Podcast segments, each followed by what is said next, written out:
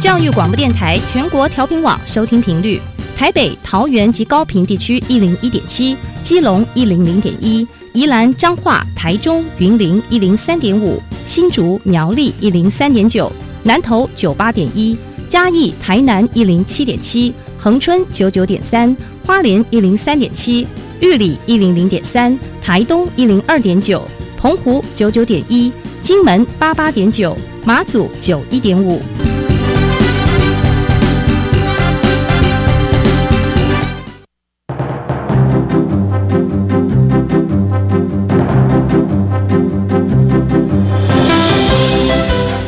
湾的教育要怎么做才能使孩子面对未来的社会呢？当我们期待孩子改变的同时，也期待教师的教学方法跟着改变，家长的观念也一起改变，一起携手协力同行。谢若楠老师带您探索自发互动共好的十二年国教新课程，听见台湾教育的改变。欢迎收听《国教协作向前行》。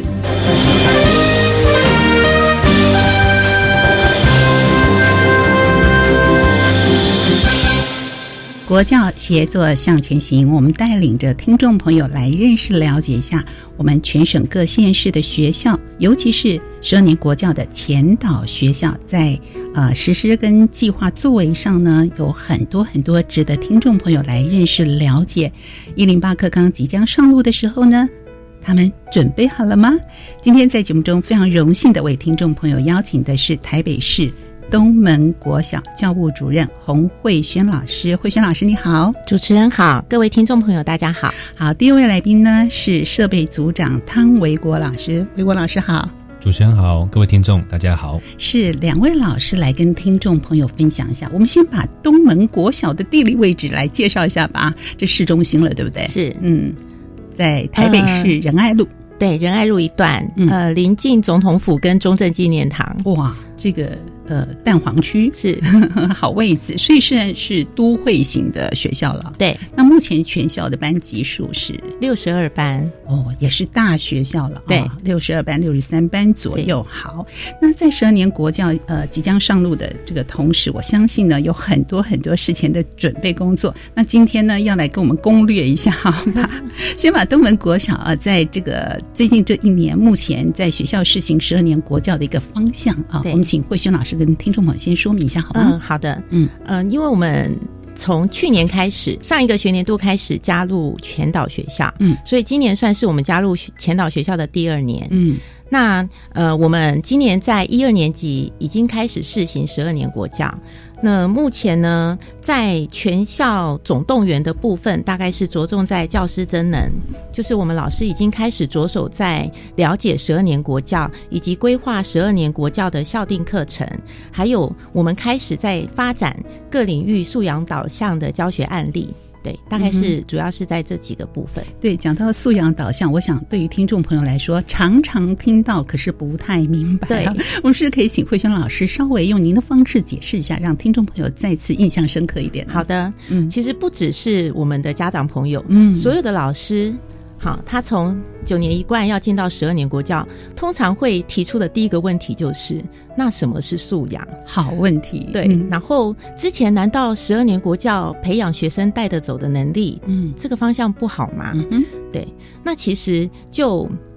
名词来讲，嗯，其实能力跟素养其实是差异不大的。那我自己的看法是，我觉得素养多了一些行动上的意愿，嗯，那行动上的意愿，那他的他的大前提还是他必须要具备能力。那在有能力的基础之下，我们有正确的态度，我们也有热忱跟兴趣，嗯，那就会融合成一个素养，嗯哼，比如说，呃，我们具备。可能在捷运站要小声说话，然后呃也懂得要适时让座的能力，嗯哼。但是我们不一定会去做这样的行动，可能我们要具备更多的素养，关怀的素养。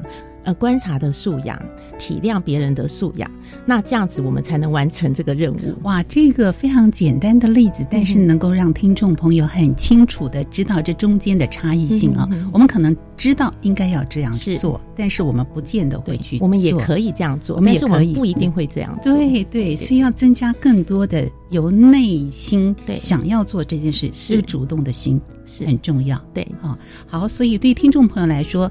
虽然素养导向的一个教学方式听起来真的是教育上的非常专业的一个名词，是。可是我们把它举些例子，让听众朋友更加的清楚认识了解，也就知道我们十二年国教为什么在这个时候要施行，而且实行的方向跟它的内容到底又是什么？是。它不是只有老师跟学生之间的关联性。我觉得，呃，如果家长们更能够清楚认识了解的话，嗯，它就是我们教育上的很重要的伙伴，对不对？嗯，而且它也配合全。全球化，嗯，对，其实这个是呃素养是目前全球教育都非常关心的议题。好，既然讲到全球，我们就让汤伟老师发挥一下，因为国际教育也是东门国小非常重视的这一环哈。好，谈一谈。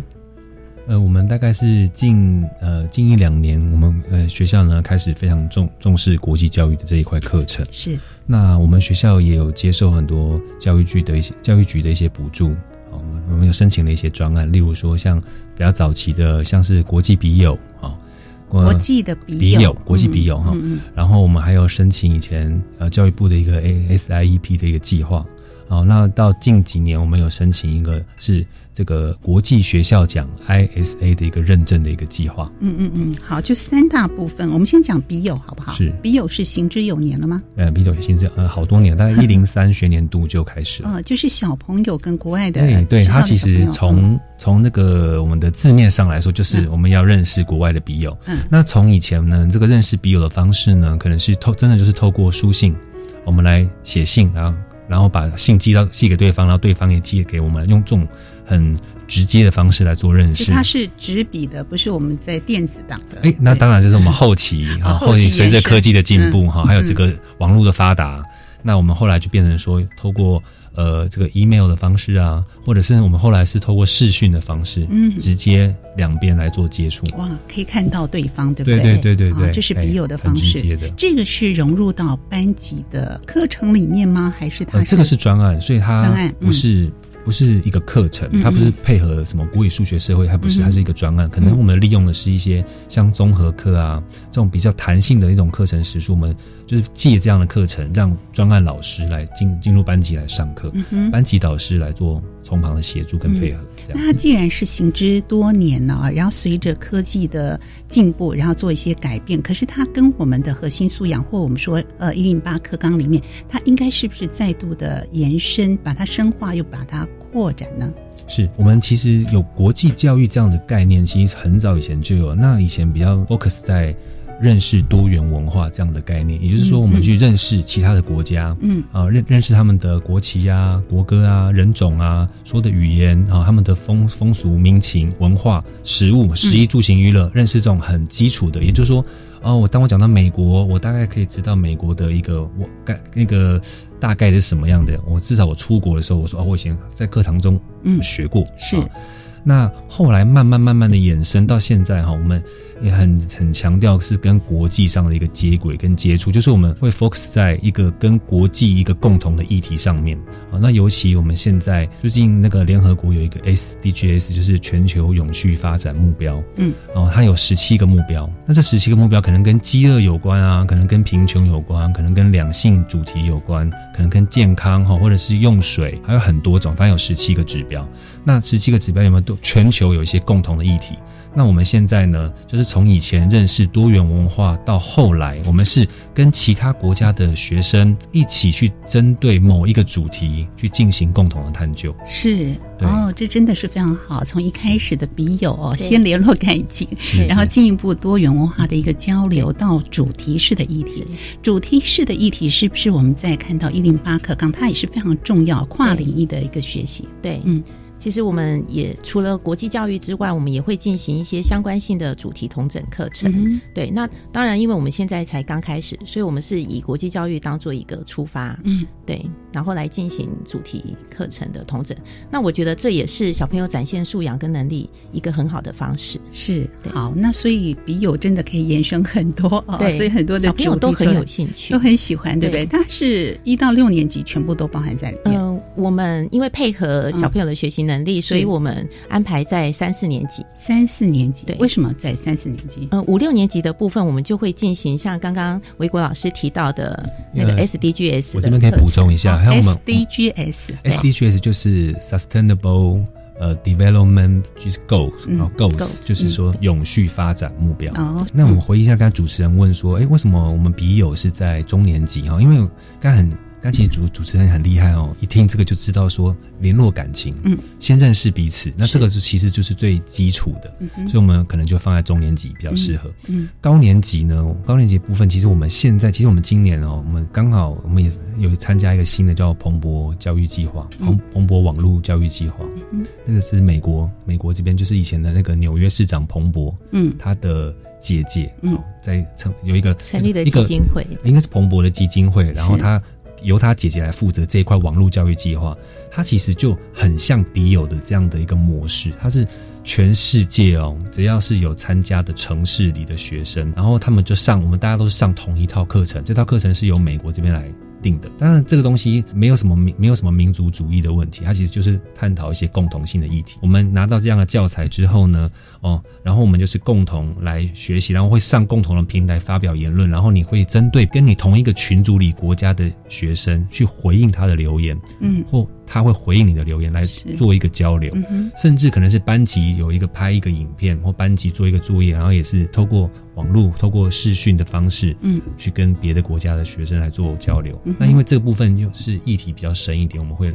教育我们的高年级高年级同学是。是，而且都需要具备一定的英英语能力。对我刚刚这样听起来，因为他是对这样的一个议题讨论，不但要认识了解，所以语言的能力也是很重要的。对，嗯哼，他可能还要结合我们的自然、社会、文化，对，所以他跨领域的范围真的是非常的广。对，其实呃，一般我们会觉得说做国际教育好像是要有英文老师来做。来负责，嗯，哦，那其实这个有时候也会造成英文老师的一些困扰，因为其实他专业是在英文教学，他也不一定上知天文下知地理，是，所以其实这样的观念呢，在我们学校刚好是我们这个不是由英文老师来负责，我们是有蛮多部分是由导师来带领的，对，因为我们其实国小是通才教育，对对，导师他要教的科目很多，嗯，那这部分我们也是用综合课嘛，所以其实说，当然我们也会请，如果我们请也会请一些科任老师来从旁协助，对对，但我们目前我们。是以导师的方式来进行这部分的教学。那对老师们来说，一个嗯课程的共备或者是一个共同的讨论的这样的一个氛围，特别显得重要。是，这在东门国小是不是有特别的一个方式来带领我们的老师，让他们又能够自己增能的同时，把我们的热情也激发出来呢？对，其实同才之间的互相学习啊，是不只是学生是要自发互动共好。嗯，其实从九年。呃，九年一贯的这几年来，大家也就有一个这个老师们之间也是要自那个自发互动共好，对，所以我们大概这几年在排课的时候，我们就会让老师同学年或是同领域的老师有一个共同备课的时间，嗯，让他们可以就。呃，全学年都需要，比如说像我们的校定课程、校本课程这些要全学年共同去完成的课程来进行讨论。嗯，所以老师们啊，也有要培育成这样的一个，对，要互动跟共好。对，因为我们讲十年国教又要自发互动共好，我们通常会想到那个对象是我们的受教体，是我们的孩子。但是主任告诉我们哈，很重要，老师们有啊这样的一个想法，也是一个以身示范、身教的。的一个示范是，而且特地排出时间让老师们可以一起来讨论，共同备课。那观课的部分呢？呃，观课的话，就是如同主持人应该之前也知道，就是我们未来呢，就是每一位老师都要，包括校长、主任都要公开课。是对，所以我们现在也是，就是会开放我们的课室，嗯，然后每年至少进行一次的公开课。嗯，那因为东门国小刚好临近。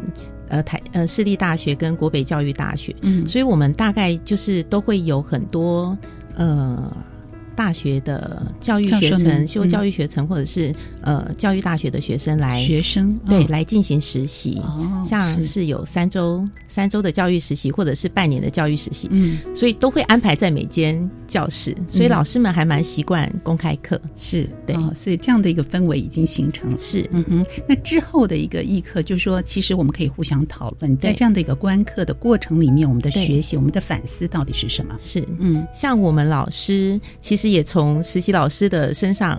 也不断的在精进中，嗯像最近我们有有一位实习老师，他就是进行国语课，因为他自己是心理系的学生，所以他就把那个心电图，他就运用了一项还蛮特别的方式，大家应该很熟悉的《空城计》的这个剧本，就是课文，然后他就是呃那位实习老师，他就是运用心电图的方式，来让每位学生揣摩。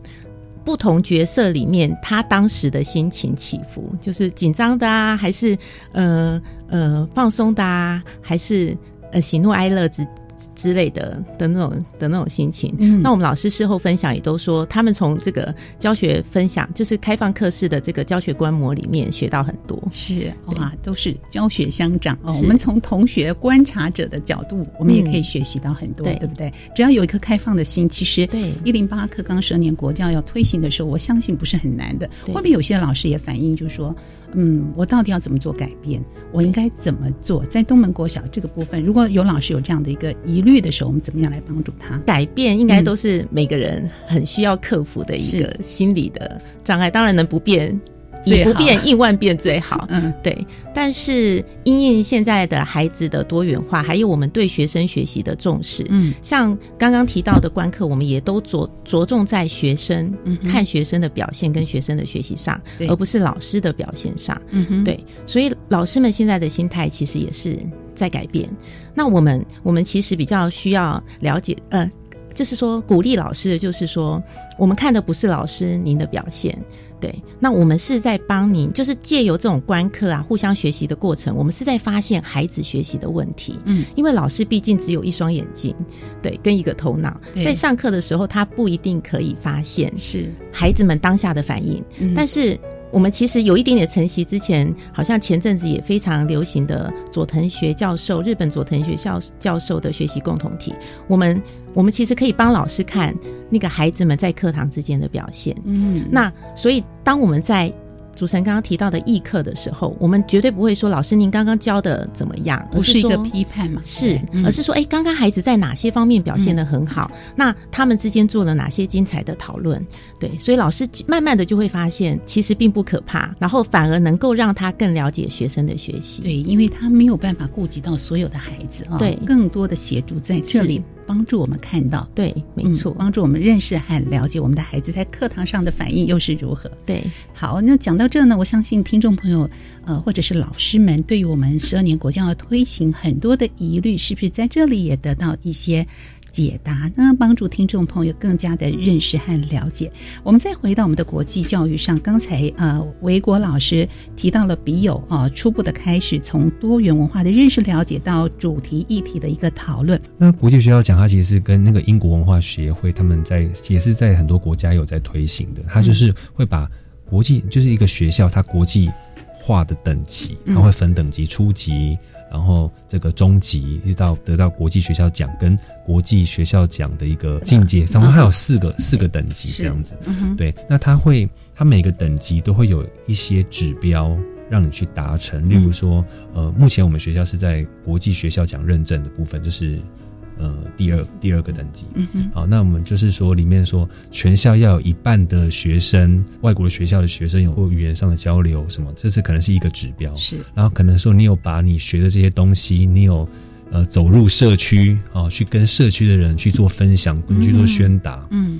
对，那它其实这些指标其实不是很好完成，再加上我们学校人数很多，嗯。我们学校有一千七百人，对，你说要有半数，那就是要八百多人，它是不是一个是一个挑战。是很很大的挑战？嗯对，那我们就是呃，当然是透过全校老师共同的努力，我们把课程哦，在他们在写课程计划的时候呢，就先把课程跟就是国际教育的这些议题哈、嗯他们先想一些。国际教育的一些主题，然后去跟自己呃准备要上的课程去做搭配跟融合，嗯哼，这个就是跟刚刚的国际笔友是不一样的哦，因为国际笔友是专案，对，他是特别挑课抽课出来上。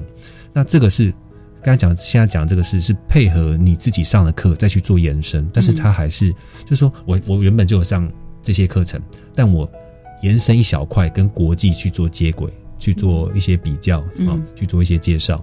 那这个东西只占老师多一点点的时间啊，但是呢，我们让课程更多元化。这边可以举一个实际上的例子，就是我们维国老师他的规划下，就是我们去年寒假的作业，我们让孩子就是可以，也是一个素养的展现，就是我们让他们到那个，因为我们学校临近中正纪念堂跟永康街，其实有非常多的外国友人会来我们，会来我们这边。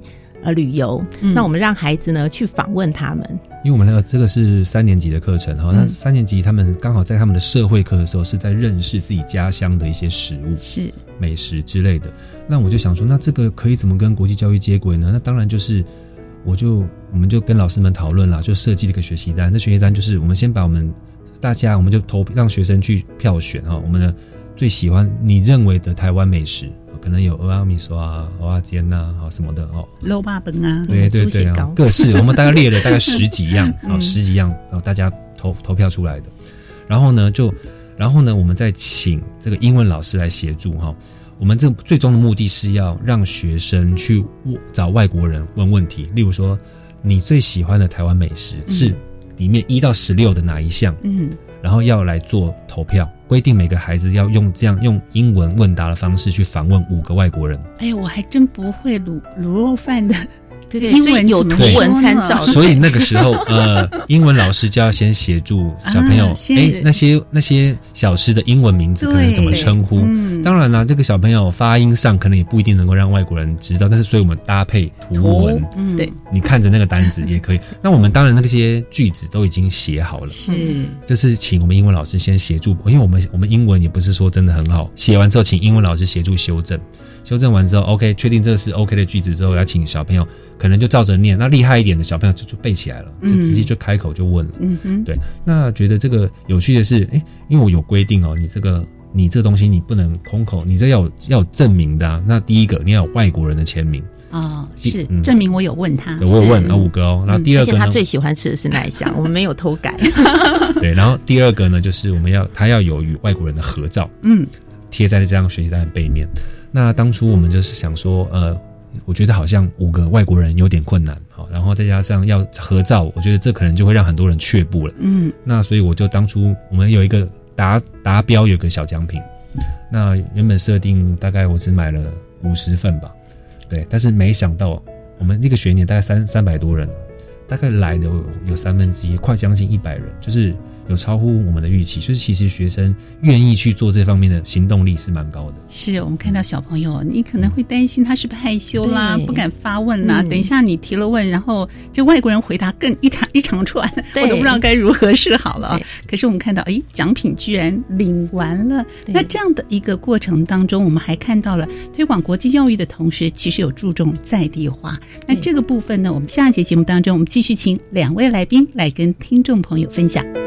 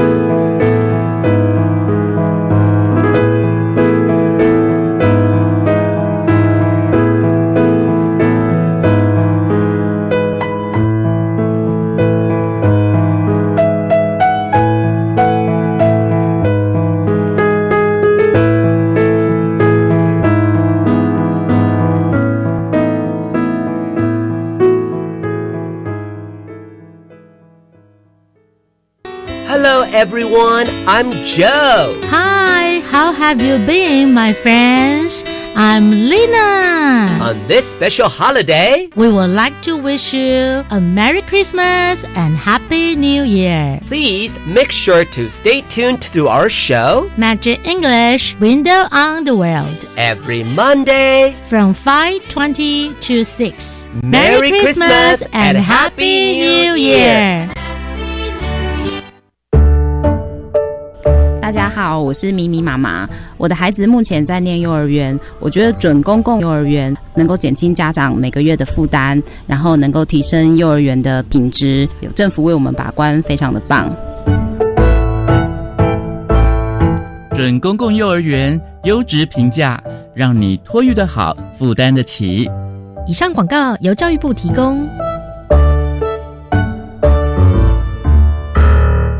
来到山木的孩子。许多曾经困在严重失能的家庭，百分之八十遭受肢体和精神虐待，或被疏忽、性侵、遗弃。这群受到家庭创伤的家创儿，需要您伸手援助，让孩子在复原的路上不孤单。我是佳佳，请支持天主教善牧基金会，捐款请洽善牧官网或拨零二二三八一五四零二二三八一五四零二。我们是台湾弦乐团，我们都在教育广播电台。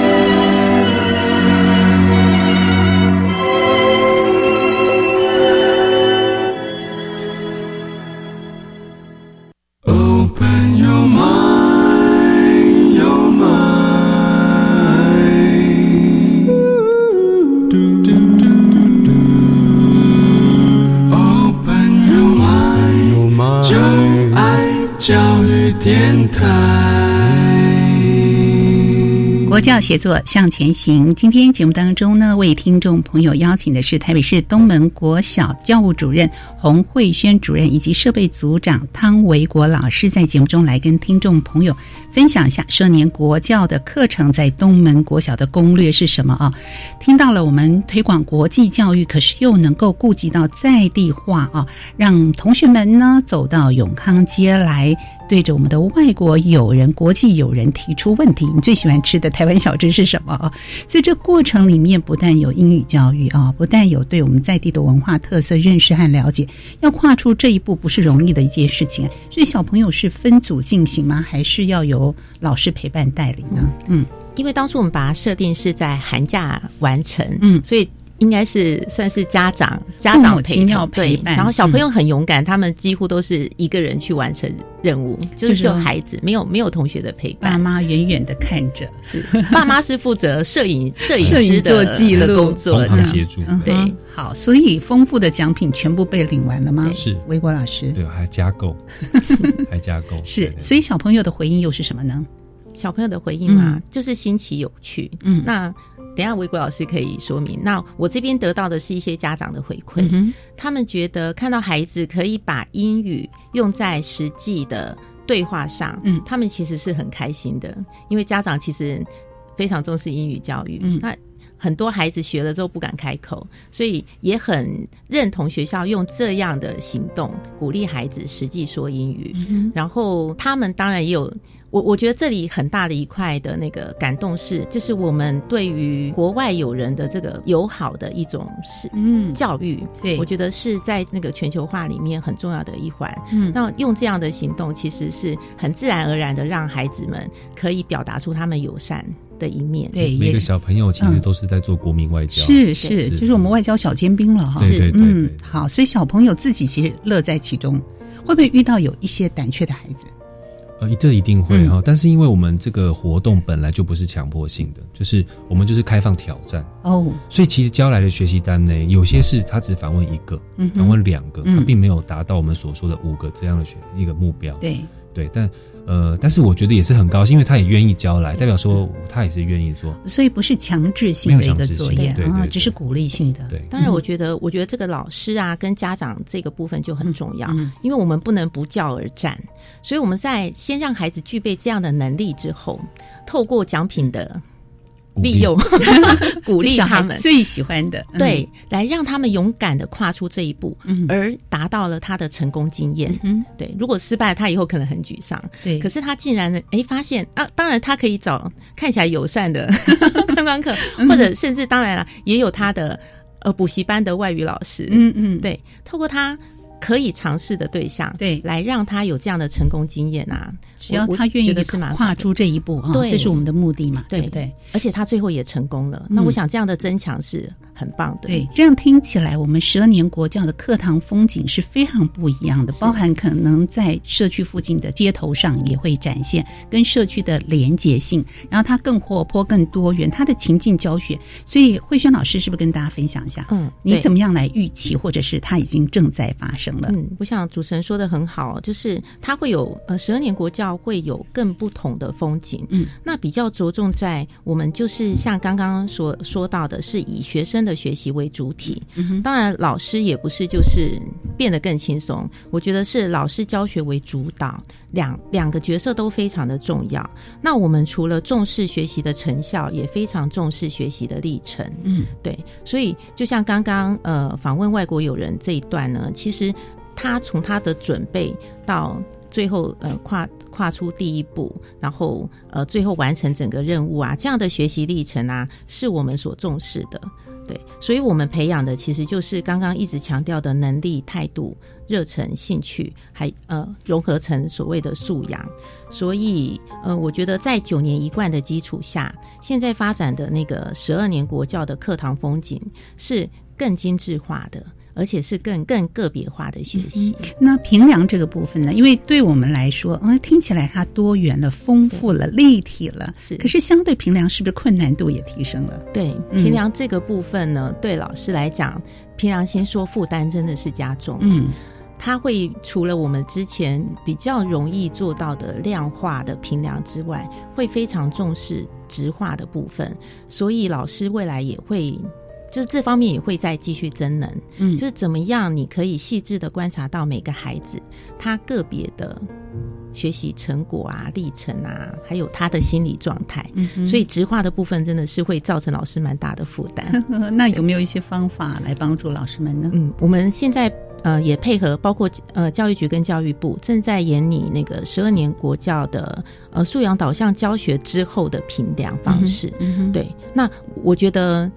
简化就行政这一块来说，怎么样简化老师的负担，然后又能达到个别化、直化的这个评量啊，是我们未来努力的方向。嗯，对，但是目前还在进行中。我觉得可能是可能也要运用现代的科技，怎么样透过系系统式的方式，可以建立一个学生学习的档案啊历程。对。这个部分。也是很重要的哦。其实大数据的引进也在课堂上发挥很大的作用，也帮助老师很多。对，还有一些像我们现在课堂上也是呃有智慧教室嘛，对，然后透过那个及时反馈，对，及时回馈系统，可以让老师知道小朋友现在的学习状况。嗯，等于说他处理量化的部分如果更快，那他就更有时间去。观察到每位孩子直直性的学习状态，是听起来这个行政的后援力量很重要哦，还包含经费的来源也很重要。这部分是不是请慧轩老师分享一下？我觉得像我们刚刚讲到的国际教育部分，我们也是有结合许多的专案的申请，是还有民民间一些基金会的援助。嗯哼，对。那在这个部分的前提下，我想我们才能够有比较完整的。规划包括课程规划，因为这一定是一定要集众人的力量，所以要有钱，要有力量，对，要人，对，要有人才，而且要有共同的观念。是的，是的，是的，所以，所以都都需要有这样的因缘际会，才能让整个。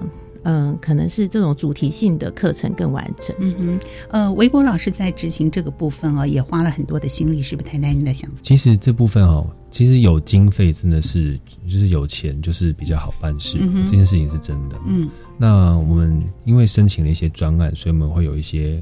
一些钱，嗯，这些钱我们可能就是会拿来请呃专家学者哦来对我们的老师来做增能，然后甚至可能是利用这个周会的时候，整个全校老师一起来听。嗯哼目前我们在甚至我们今年呃明年一月我们学校备课日的时候，连续两天我们都是请教授等级的来我们学校来对老师们来做国际教育在十二年国教。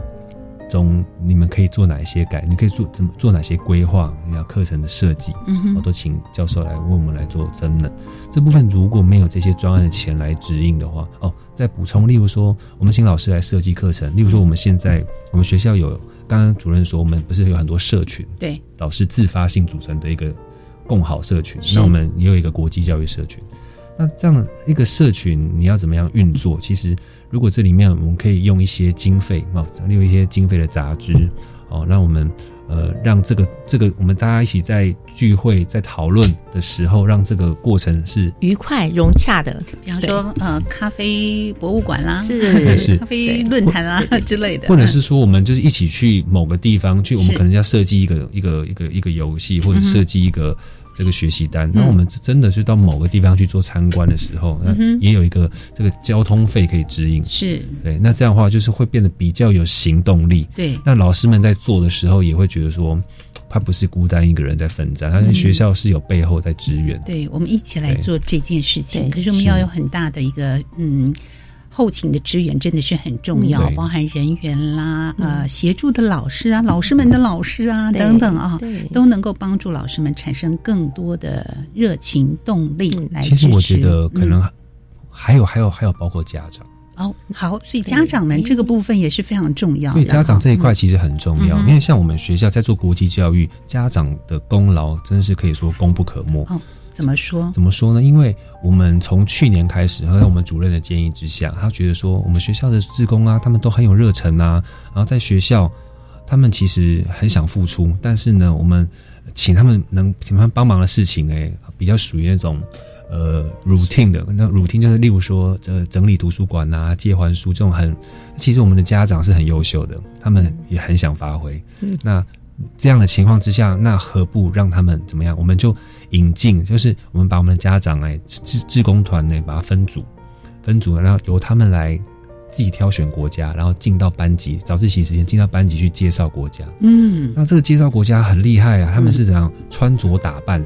例如印度，啊，穿上纱丽，嗯带上那个他们的日印度香料，哦，泡个印度拉茶，嗯哼，用这样的方式让在课堂中介绍印度，不是只有上课而已。整个的情境布置对都是整个五感面，对五感的教育都有体验到。闻香，然后喝吃，然后用眼睛看，嗯跟用耳朵听知识，对。甚至是学生上台跳南非舞，嗯。嗯，跳南非战舞哦，或者是后来那个呃刚刚是妈妈穿印度的纱丽哈，后来下下学期变小朋友上台，他帮小朋友穿纱丽，是。对，那这样的课程其实家长在精进哦，家长他们其实彼此也互相较劲，他们自己说的啦，对，分 组之间，对各个国家之间有互相比拼啊。他们都很想要做的很好。对他们也会找他们的资源嘛，是。周边的对人，啊对，像今年我们那个南非组的，他们嗯。还去跟南非的领事馆。领事馆去要了小奖品。很多的资料，但是当然要小奖品的时候，是因为提供我们有做过的成果，嗯哼哼，就得到。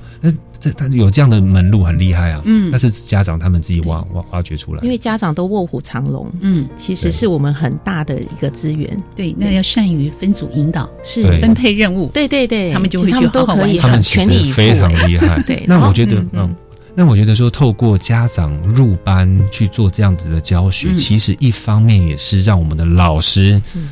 看到说，原来我如果不努力，我可能教的还不如家长好。哇，这一句话是一个激励，良性的刺激，是良性的刺激，因为真的老师呃，平常因为其实忙于客户，他嗯能够在精进，那真的是要很有心。但是他如果当看到说家长都这么用心的时候，我怎么能够不更精进？嗯哼，我当看到家长们愿意投入在国际教育的这个推展上，嗯，那我又怎么能够在十二年国教的这个情况下，我怎么能够抗拒跟排斥里面融入国际教育的议题？嗯哼，对，是所以我觉得们一起携手前进，是是借由这个家长的力量的引进，激励着老师们，然后互相的协同合作，这是最重要的一件事情。是亲师生三者之间很好的一个教学相长的互动，真的是携手向前行。是我们今天举的例子，十二年国教的课程攻略，我们集中在国际教育这个部分，我们也看到了东门国小用各样的方式来帮助，让我们的老师、让我们的家长同心共行，让我们的自发互动更好。不仅发生在孩子的层面、老师的层面，我们整个的社会的层面都能够感受到。最重要，愿意开放的心胸，让家长们的力量走进来。对，好，那这样的一个成果呢，把它分享更多的全国。呃，各个学校、各个老师愿意认识和了解。我们今天也非常感谢慧轩老师跟维国老师在节目中的分享，谢谢两位，谢谢，谢谢，谢谢。节目继续呢，我们邀请所有听众朋友特别收听我们为您制作的这个小单元《课纲小词典》。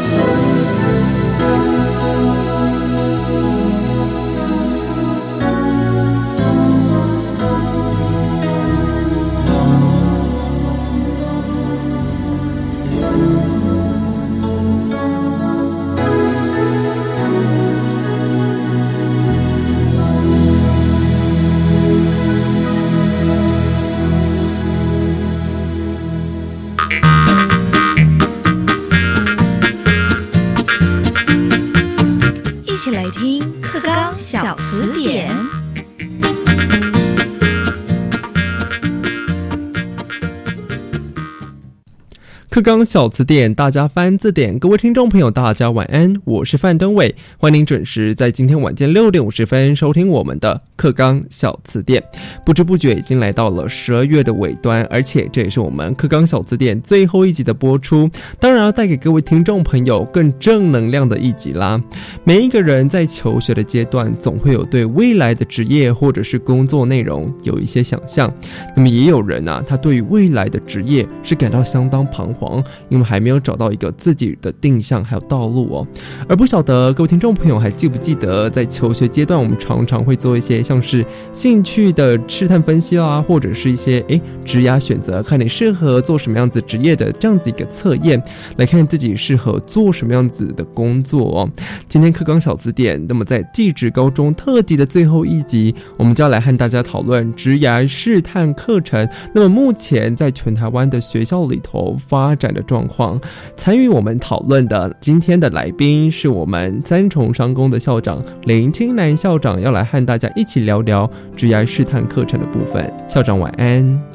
各位听众，大家好，好，今天非常荣幸邀到林清莲校长来帮我们做最后一集职涯发展课程的介绍。不过，我们在讲到地质高中职涯发展课程之前，要先请校长来帮我们解释一下，在国中小目前这个职涯试探课程的发展，请帮校长帮我们解释一下。好的，各位听众，大家好哈。根据我们所公告的技术及职业教育法里面，是我们事实上在技职教育这个区块是包括三个阶段。就是职业试探、职业准备跟职业继续教育。是那职业试探就是刚才主持人所谈的，我们在国中小的阶段，给他不同的一个职业的一个试探跟了解。那当然，它是一个试探跟了解，甚至于是比较基础的一个认识而已。他比较不会去做职业的一个教育、职业一个准备。所以，诶，我们现在在各县市政府里面都有一个职涯发展中心。那他各个国中设立这一个中心，就是让学生。从基本的，因为你已经到了国中了嘛，哈，对就可以从基本的一个简单的操作的过程去认识、了解这个职业。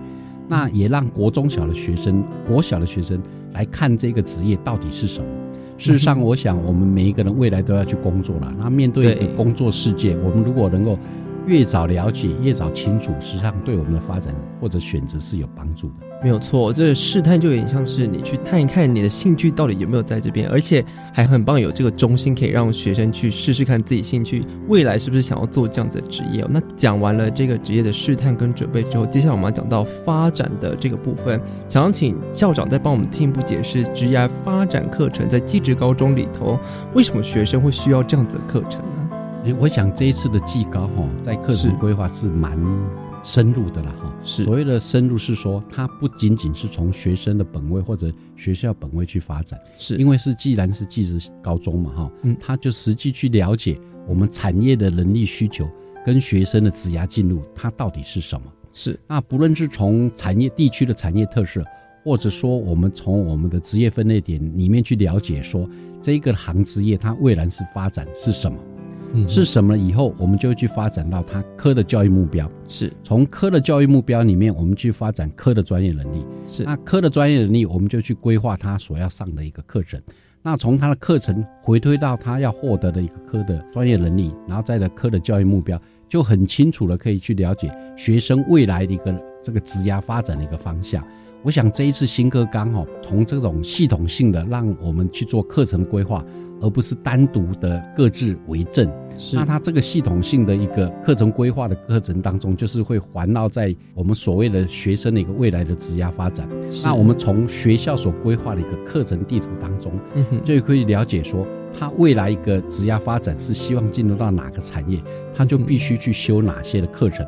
这些课程修完了以后，他就具有这个科的专业能力，跟达到他科的教育目标就。回应到我们产业能力需求跟学生未来一个职涯发展。好，其实听起来这一个职涯发展课程有点像是先看从趋势大趋势来看未来产业的前景，那做课程规划。接下来是学生选择课程的部分，看自己适合什么样子的课程之后，那么才能够符合未来这些工作的趋势所需要的能力哦。那接下来要从我们要从老师的角度来看看，在准备这些职涯课程方面有没有什么一些事前准备或是教学过过程当中可能会遇到一些困难的？诶，事实上，我们从这样规划当然很理想哈。是，那我们希望培养学生一个专精、一个就业能力也好，或者他多元发展的能力也好。是事实上，在学校的课程规划也要搭配着师资跟设备。那我举例一个比较具体的例子给大家来听哈。好，这个例子可能大家也比较容易懂了哈。嗯，就一个资讯的一个人才哈，是，他可能会有三个东西、三条路径来走，一个是 A P P 哦，那一个是网页设计，一个是城市设计，是。那一个职高或技术型高中的学生，他要同时专精到这三个，不太容易，因为现 这三个都专精，我想在业界是非常炙手可热的，但是不太容易。但是如果他从某一个课程去走的话，那是有可能的。例如说，我的城市设计，我的逻辑特别好，我的网页设计特别好，所以我们在课程设计的时候就朝这三个一个发展的方向去走。那这样就回到老师，那老师的专长了。老师的专长也不可能这三个都会，所以我们在老师现场教学里面，他就已经抛开本位。所谓抛开本位，就是说他可能他的专精是城市设计，是那他就专精来教网页、城市设计就好。网页就可能有别的老师。但各位会问到说，资讯科学日新月异啊，进步的很快。对，我们的过程当中就会一定会让老师去研习，或者说我们会依照课程的需求，请老师要去研习。然后我们我会请业界呃现场的师傅也好，或者这个实际就业的回到学校来当我们的业师。那业师在教的过程中，老师是也在。那我想老师吸收能力更快，他就可以内化，慢慢以后他就自己慢慢他可以教，可以教了以后一样。我刚才讲的科技发展太快，我们就会请下一个阶段我们需求的业师，这样子跟业界才能够互相搭配融合。那老师就会。诶，一直在增长他的专业知识，可以有效去教授给学生。好，听起来就是产学合作这个部分，从这个产业，那么请业师来帮助老师一起吸收新知之外，老师也可以运用自己专长，那么在职业发展课程的部分来帮学生能够奠定一些基础。接下来，校长您是这个机械群的这个专家哦，那可不可以帮我们在做这些机械群方面职业发展课程的实际例子分享给听众朋友呢？嗯，我想那个。机械产业是一个非常大的一个行业了哈，我们讲到机械为工业之母了哈。对，那依照每个产业的特特性不同哈，哎，它会有一个所谓的产业链。那产业链举例诶来说的话哈，中部是最明显的工具机业。嗯，那工具机业它里面就牵扯到很广了，包括它的这个制造，包括它的这个机电，那这个都是学生未来一个职业发展要走的。那如果说我们在技术型高中就给学生一些基础的，我这边强调是基础的哦，是因为有些行业它所需要的一个更多的资质，可能必须到科大也好，到大学也好，再去专精再去学习。是，但是如果能够让学生已经有了这些基础的一些这个基础的能力以后，对他未来的一个发展是一个非常重要的一个关键所在。好，听到这边呢，其实职业发展课程帮助学生的部分，是从这个趋势了解之后，那么选择课程，借由老师的辅助，那么在透过这个课程实际的去操作之后，能够真正的跟未来来做接轨，其实也是让学生能够透过有自己的兴趣之外，能把这兴趣给发扬光大，这才是我们。啊，在一零八课纲里头非常重视的一点哦。今天我们非常谢谢我们林校长带给我们这么多丰富关于职业发展课程的资讯，谢谢校长。好，谢谢大家。也非常感谢各位听众朋友，在今年年度以来收听我们的课纲小词典。我们从最一开始的素养导向课程，还有自发互动共好的核心素养，一直谈论到国中、高中等等这些课程，还有在技职高中的部分的职业发展课程，这一些丰富的例子，还有来宾们所举的课程例子呢，都希望各位听众朋友对我们的一零八课纲有非常深刻的了解。感谢您这一年来的陪伴，课纲小词典在这。这边先告一段落了，我是范登伟，我们后会有期，拜拜。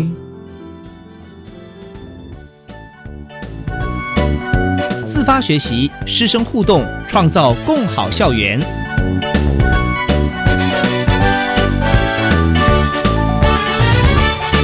国教协作向前行节目由教育部提供。